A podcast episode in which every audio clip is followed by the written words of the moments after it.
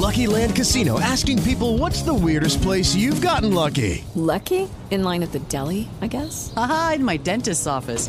More than once, actually. Do I have to say? Yes, you do. In the car before my kids' PTA meeting. Really? Yes. Excuse me, what's the weirdest place you've gotten lucky? I never win and tell. Well, there you have it. You can get lucky anywhere playing at LuckyLandSlots.com. Play for free right now. Are you feeling lucky? No purchase necessary. Void where prohibited by law. 18 plus. Terms and conditions apply. See website for details.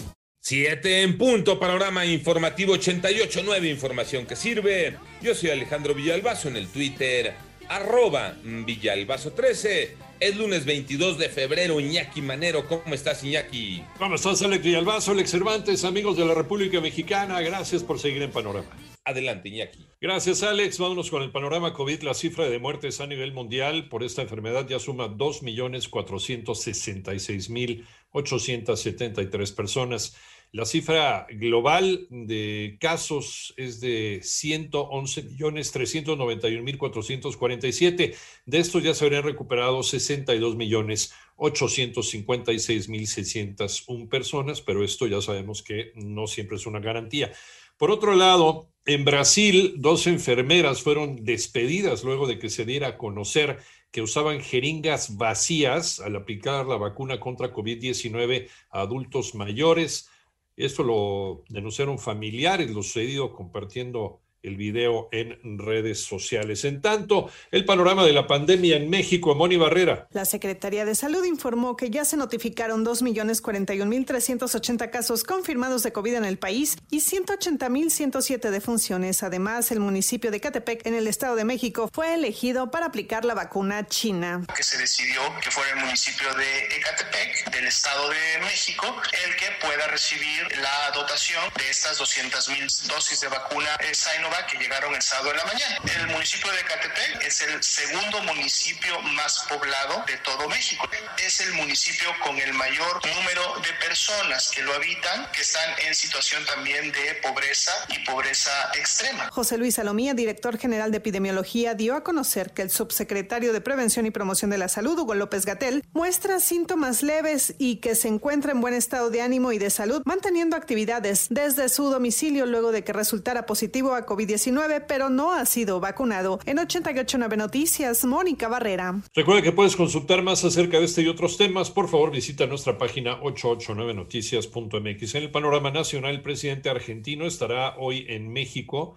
para participar en las celebraciones por el bicentenario de la independencia del país. En tanto, dos elementos del ejército mexicano adscritos a la Guardia Nacional fueron detenidos el fin de semana en Yucatán con un cargamento de droga.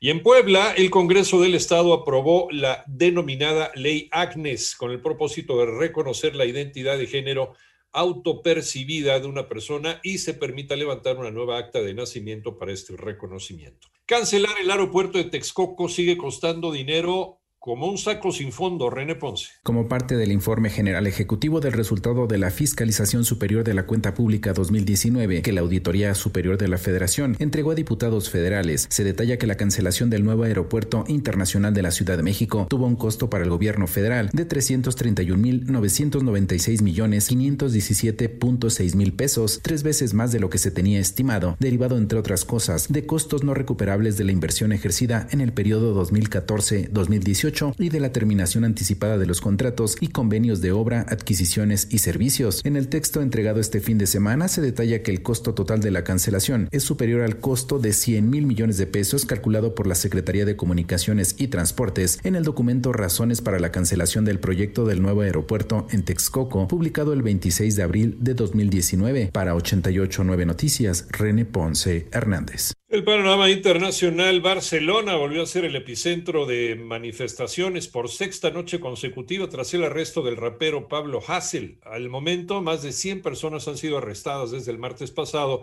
que iniciaron estas movilizaciones. En la República Democrática del Congo fue asesinado el embajador de Italia en un intento de secuestro y en Ecuador el Consejo Nacional Electoral de ese país anunció los resultados oficiales de los comicios presidenciales del pasado 7 de febrero, con lo que Andrés Arauz y Guillermo Lazo se enfrentarán en una segunda vuelta que se disputará el próximo 11 de abril.